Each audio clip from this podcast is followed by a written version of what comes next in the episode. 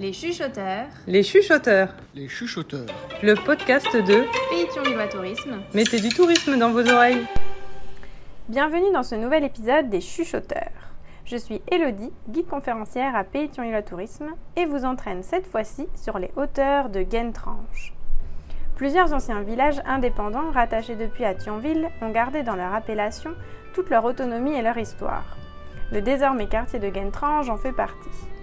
Pourtant, en parcourant ces ruelles et en escaladant ces rues, on a l'impression de voyager ailleurs car sur Guentrange règne un véritable esprit de village et une identité propre au reste de la ville. Depuis peu, de vastes villas contemporaines se dressent et chatouillent le patrimoine ancien de ce quartier qui monte, qui monte, qui monte. Construit sur les hauteurs de la ville et profitant du relief naturel, c'est toute une histoire viticole qui s'y est écrite. Vous voulez la connaître? Écoutez donc. Le nom de Guentrange n'apparaît qu'en 1147, à la possession des comtes de Luxembourg, dans les cartulaires de l'abbaye de Villers-Bethnach, sous l'appellation de Guntringas. Après plusieurs modifications, le nom se transforme en Gentringen. Comprenez Gen, marais, et Ingen, le pays d'eau. Puis arrive Guentrange. Comme Thionville, Guentrange n'est ni une ville ni un village à l'époque gallo-romaine. Plusieurs petites exploitations sont émiettées sur le relief, mais il n'y a aucune existence administrative d'ampleur.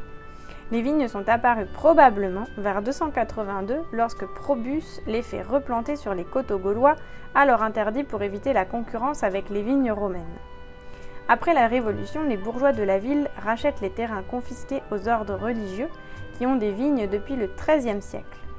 Le village entre alors dans son âge d'or puisque les armées de la Révolution puis de l'Empire deviennent de bons clients du vin guentrangeois dont on dit que le rouge est le meilleur de Moselle, tandis que le blanc est agréable.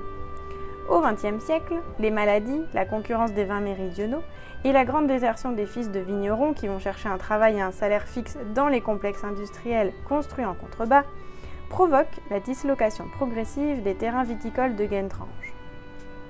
Comme tout corps de métier de l'époque, la hiérarchie professionnelle se voit dans les constructions privées. La plus petite maison est celle du manouvrier, l'ouvrier agricole, sans terre, sans matériel, ni cheptel, attaché à une grosse exploitation. Elle consiste en une ou deux pièces uniques, plus proches du carré que du rectangle, de plein pied et sans étage, avec un pignon, une cheminée et un four. La façade a pour ouverture une porte et une petite fenêtre. Une table, des bancs, des lits et une armoire constituaient probablement le mobilier. Elle possédait parfois un petit grenier accessible par une gerbière ou lucarne. Vient ensuite la maison de vigneron, de type maison Lorraine. Elle est traversée par un couloir allant de la porte d'entrée à l'arrière-cour. Légèrement incliné, celui-ci permet de transporter les tonneaux jusqu'au bâtiment situé à l'arrière de la maison. La porte d'entrée est centrale, le plus souvent située entre deux fenêtres au premier étage. Continuons à nous élever dans la hiérarchie au son des musiques de chambre qui s'évadent des salons feutrés et rencontrent sur leur passage les froissements des ondulantes crinolines. Au milieu de tant de poésie se mêle l'odeur des perruques poudrées et des senteurs naturelles des jardins. Nous passons la porte d'une maison de maître.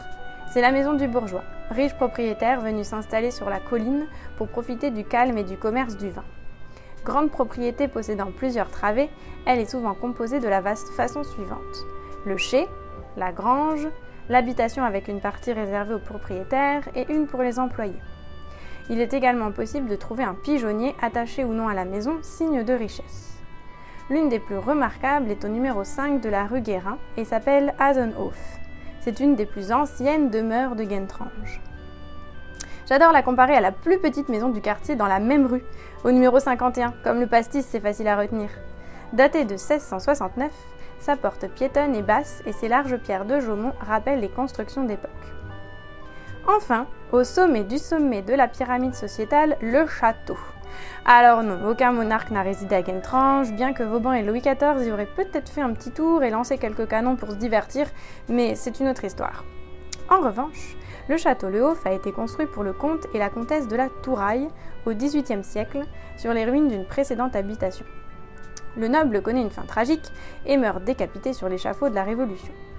Au fil des années, la demeure à deux étages et à la toiture d'ardoise passera de main en main, de famille en famille, jusqu'à devenir en 1942, sous le régime nazi, le siège d'une communauté d'architectes allemands.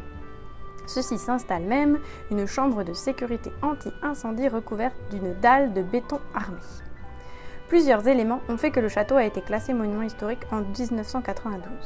Mais la privation du site nous laisse dans l'inconnu total et une énorme frustration personnelle de ne pouvoir atteindre l'entrée et rester en dehors des murs. Voilà, Gentrange n'a désormais plus aucun secret pour vous. Ne vous reste plus qu'à y grimper. À bientôt pour un nouvel épisode.